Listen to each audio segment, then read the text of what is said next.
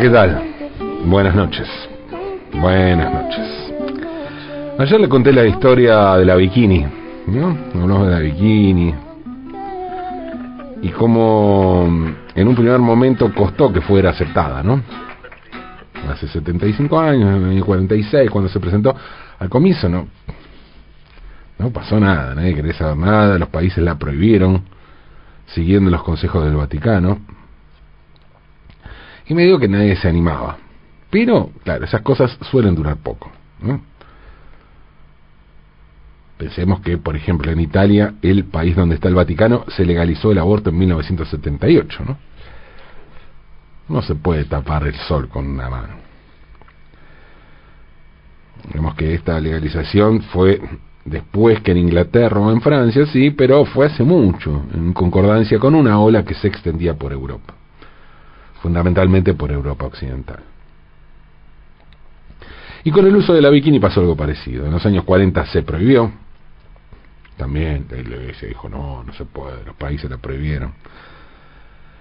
En los años 50 la usaron varias estrellas de Hollywood y en los 60 su uso se fue extendiendo entre muchas mujeres en las principales playas europeas.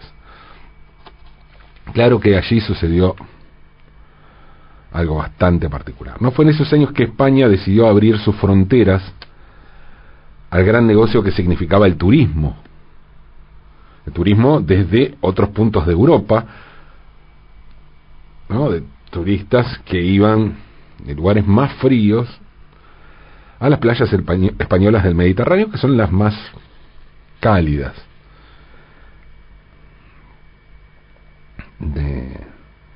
de Europa y las más cercanas a países como Alemania, como Inglaterra, alemanes, ingleses, daneses, suecos, franceses, buscaban el calor de la Costa Brava, la Costa del Sol, Andalucía, Valencia, además sumado al hecho de que era un lugar más económico que Italia, que la propia Francia. La apuesta por el turismo significó un punto alto de discusión en el interior del gobierno español. Recordemos que por entonces gobernaba el dictador Francisco Franco. El gobierno imponía entonces una censura férrea y seguía a rajatabla, las medidas que impulsaba la Iglesia. No había una alianza ahí inquebrantable entre el poder político y el poder eclesiástico. Bueno, otro poder político. El poder político de Franco y el poder político de la Iglesia. Y, y además la llegada de extranjeros significaba abrirse a nuevas concepciones, a nuevas pautas culturales, a nuevas realidades, que se evidenciara determinada cuestión vinculada a la libertad mucho mayor que se vivía en otros países respecto de la opresión que había en España. España que no era en absoluto para nada bikini friendly, pero por otro lado necesitaba las divisas que generaba el turismo. Fue así que surgieron o explotaron lugares emblemáticos del turismo masivo como Benidorm en la comunidad valenciana o Marbella en Andalucía. Y sus playas se llenaron de gringas en bikini. Poner a un cura a tapar muchachas en la playa no parecía ser la mejor estrategia para alentar el turismo. En cambio, mostrar chicas, que había chicas en bikini, sí. ¿no? La dictadura de Franco eligió entonces un método que mm, podría hablarse, podría calificarse como hacerse los boludos, ¿no? O los gilipollas, si prefieren, en español. Porque la idea fue que esos lugares funcionaran como guetos, pero guetos libertinos, guetos de la joda, donde hacia afuera se mostraba que el asunto de la poca decencia, que bueno, de muerto al dictador después derivaría pronto en toples por todos lados, bueno, este, este asunto de la poca decencia estaba restringido a unos lugares muy específicos. Y hacia adentro se garantizaba que en esos lugares donde vacacionar se podía dar rienda suelta a lo que en el resto de España no.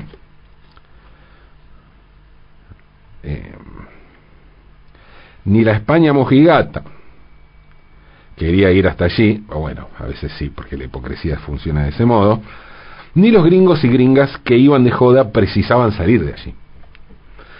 Así fue que la dictadura, que tenía a la iglesia como aliada, como les contaba, pudo convivir con las gringas en bikini. Algo parecido a lo que hizo la dictadura argentina, que también tenía a la iglesia como aliada, con Rafaela Carrà. Rafaela Carrà nació en Bolonia, Italia, la ciudad más importante de la región de Emilia-Romagna, el 18 de junio de 1943. Era de una familia de clase media y su nombre real era Rafaela María Roberta Peloni. A los ocho años dejó Belaria y Gea Marina, donde vivía con la familia, para tomar clases en la Academia Nacional de Danzas. Comenzó a trabajar en el mundo del arte casi por accidente, en un viaje que hizo junto a su madre, en Roma estaba, y una niña, a través de un amigo de su familia, un director la eligió, la vio muy simpática a, a la nena, para un pequeño papel en la película Tormento del Pasato a los nueve años. A los nueve años ya actuó en el cine. Desde entonces estudió simultáneamente eh, danza en la Academia Nacional y cine en el Centro Experimental de Cinematografía de Roma. Debutó ya como actriz, como una actriz más reconocida, en 1960, a los 17 años, en la película La Lunga Note, perdón, La Lunga Note de 1943 de Florentano Ancini. Y en 1963 a los 20 actuó eh, en una una película icónica de del cine político italiano de entonces, del año 1963, y Compagni, o Los Compañeros, de Mario Monicelli, una de las películas favoritas de mi viejo. Ese mismo año trabajó en la película francesa La Chance de l'amour, La Chance et l'amour, junto a Michel Piccoli, y en 1965 firmó un contrato con la 20th Century Fox y se trasladó a Hollywood. La idea de los responsables del estudio estadounidense era que Rafaela siguiera el camino estelar que habían emprendido otras actrices italianas, como Gina Lollobrigida, Sofía Loren o Virna Lisi. Rafaela apareció entonces en la película El coronel Von Ryan, junto a Frank Sinatra, Eduardo Mular y Trevor Howard. Años después contó, ella contó, Rafaela, que Sinatra la acosó. Bueno, no lo dijo así. Eran otras épocas. Ella habló de propasarse, pero fue lo que pasó. Sinatra era una mega estrella y ninguna mujer le decía que no. Era tipo, un galán, pero sabemos los modales que pueden tener. Algunos galanes con poder que creen que no se les puede decir que no, y más en aquel momento, ¿no? Mediados de la década de 60 en Hollywood. Sinatra era una mega estrella, como decía, y ninguna mujer le decía que no, excepto Rafaela. Ella le dijo que no. Y contó también que no le cayó nada nada bien Sinatra, porque, según Rafaela, Frank era muy bueno con ella, muy adulador, pero era jodido con el resto de la gente. Además, también contó ella que eh, no le iba eso de transformarse en la chica del jefe, no quería hacer ese, no quería jugar ese papel. Y el asunto este fue determinante para que Hollywood terminara de decepcionar a Rafaela Carrá. Pese a que Rafaela fue convocada para participar en varias películas de Hollywood y además de actuar en 1966 en un, en un episodio de la popular serie de televisión Yo Espía, protagonizada por Bill Cosby y Robert Culp, la vida que llevaba en Los Ángeles no le gustó mucho, no era lo que esperaba, así que se la tomó, se pegó el palo, se tomó el palo, se pegó no, se tomó el palo, regresó a Europa. De vuelta en Italia, firmó un contrato para participar en el programa francés Nino Ferrer con la condición de disponer de tres minutos propios para hacer lo que ella quisiera. Y gracias a eso se convirtió en un éxito inmediato, porque ahí podía mezclar todo aquello que le gustaba y todo aquello que era Rafaela Carrá, una muy buena comunicadora, una muy buena em, conductora de televisión, animadora de televisión, con una showwoman, cantante, bailarina, todo eso junto, actriz. Y fue por esos años que adoptó el nombre artístico Rafaela Carrá. Porque recordemos que no se llamaba así, que era Rafaela María Roberta Peloni, o sea, sí se llamaba Rafaela. Y la idea esta de Rafaela Carrá fue del director Dante Guardamaña. Guardamaña decía que el nombre Rafaela le hacía acordar a Rafael, o sea, a Rafaelo. Rafaelo, Rafaela, ¿no? Rafaelo Sanzio, uno de los máximos exponentes del Renacimiento italiano, junto a Leonardo, Michelangelo, Donatello, de acuerdo, bueno, a los nombres de las tortugas ninja, ¿no? Pero, pero bueno, sí, sí, sin duda, Rafaelo, o Rafael Sanzio, es uno de, de los grandes nombres, de los grandes artistas de, del Renacimiento italiano. Y seguramente Guardamaña era fan de la pintura, y por eso le propuso a Rafaela que cruzara su nombre renacentista original, Rafaela, con el apellido de Carlo Carrà. Carlo, Carlo Carrà fue uno de los pintores más importantes de, de, Italia en el siglo XX y uno de los máximos exponentes, junto a Giacomo, Giacomo Bala, de, del futurismo Futurismo es el aporte que, los, que los italianos le hicieron a las vanguardias de principios del siglo XX. Movimiento fundado por el poeta Tommaso Filippo Marinetti, que bueno, después derivó en el fascismo, pero eso es otra historia. Lo cierto es que Carlo Carrà es un gran, gran artista y un nombre importantísimo en la pintura italiana del siglo XX. ¿sí? Una modernidad italiana que no tiene grandes nombres como, como tenían en el Renacimiento, pero una de esas excepciones es Carlo Carrà. Así que bueno, de esa combinación entre el Renacimiento del siglo XX, entre el Renacimiento y el futurismo, surgió Rafaela Carrà. Rafaela no le fue muy bien como actriz, que era lo que había intentado después de volver de Hollywood, pero sí le fue muy bien en televisión. Como presentadora, pero también como bailarina y cantante, como les contaba, con esta mezcla de todos sus talentos y su carisma. Y fue así que abandonó la actuación, excepto algunos cameos esporádicos en algunas películas y dramas televisivos, y se enfocó en su carrera de presentadora de televisión, bailarina, cantante, con la que alcanzó, éxito y fama a nivel internacional.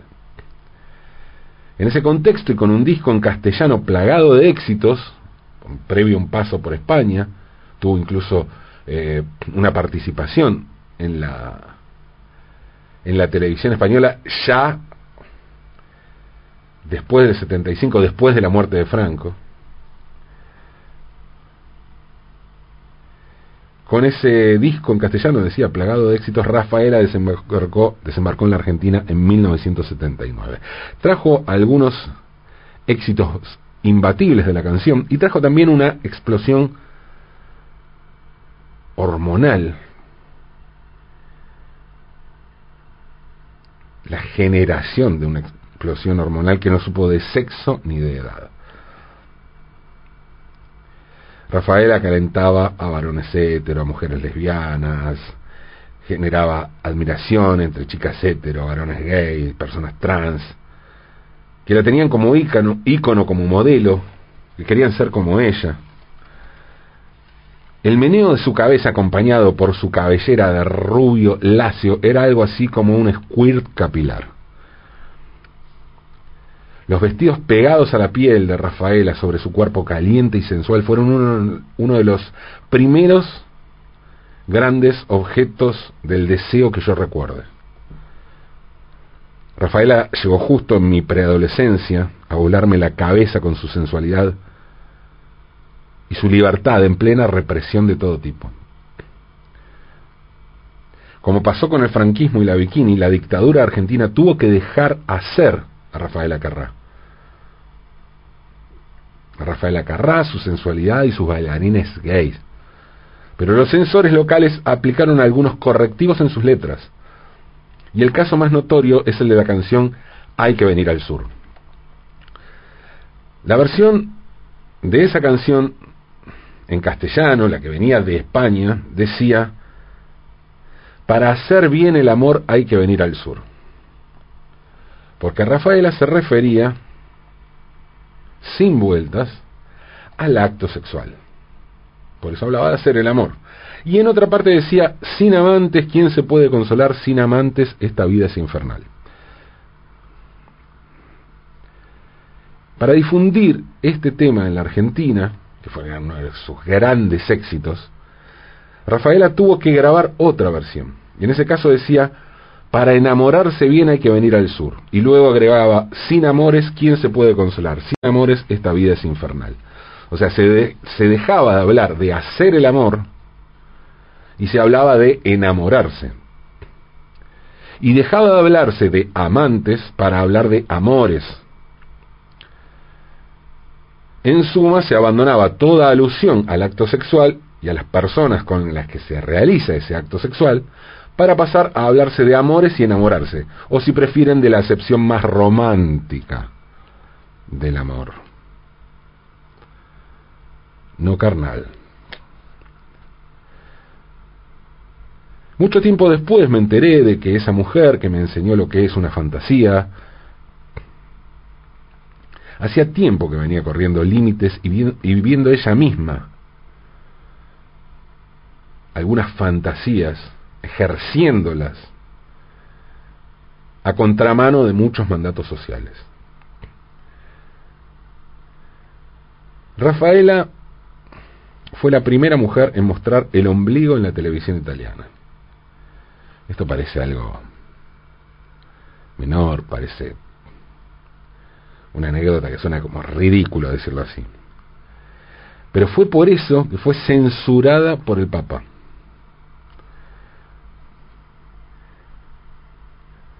Esta artista combinaba una seducción a muchos niveles y una llegada a un público masivo y familiar. Todo eso junto. Y encima, en cuanto a su vida privada, se casó con el autor de televisión Gianni Boncompagni, con quien formaban una pareja modelo, ¿no? Un matrimonio de la gran estrella, sensual, pero que tenía una vida de mujer casada, felizmente casada. Hasta que un día Rafaela se cruzó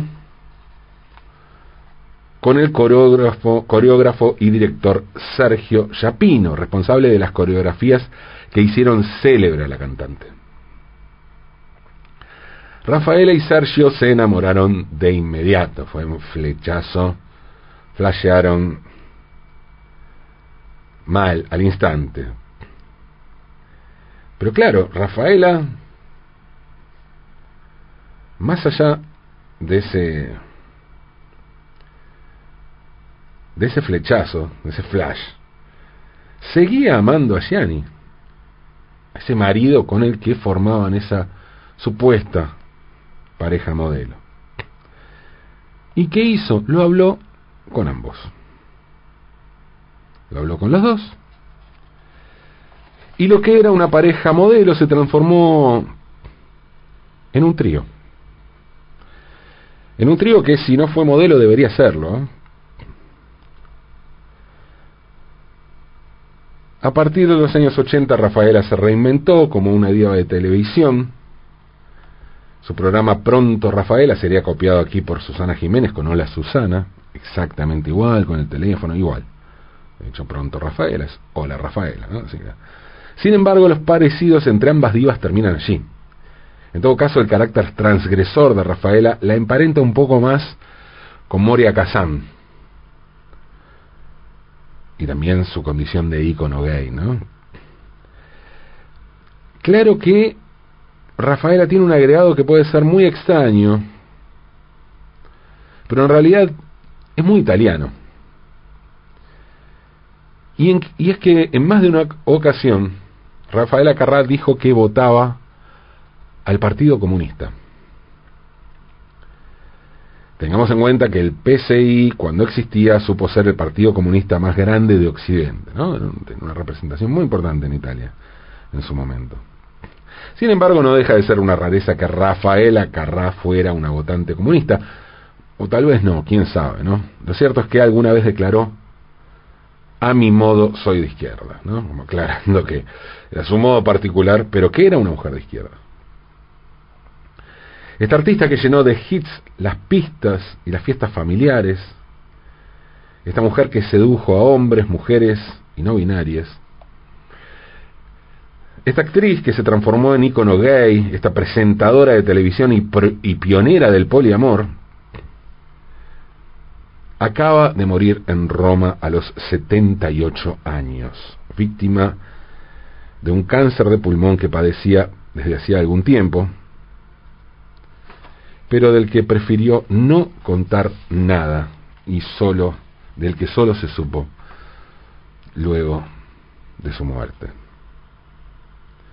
Esta artista que hablaba de hacer el amor y desafiaba la moral pacata de la dictadura, nos deja el recuerdo de su libertad, de su capacidad para causar explosiones hormonales allí donde fuera y de recordarnos que la censura puede tener límites pero el deseo no.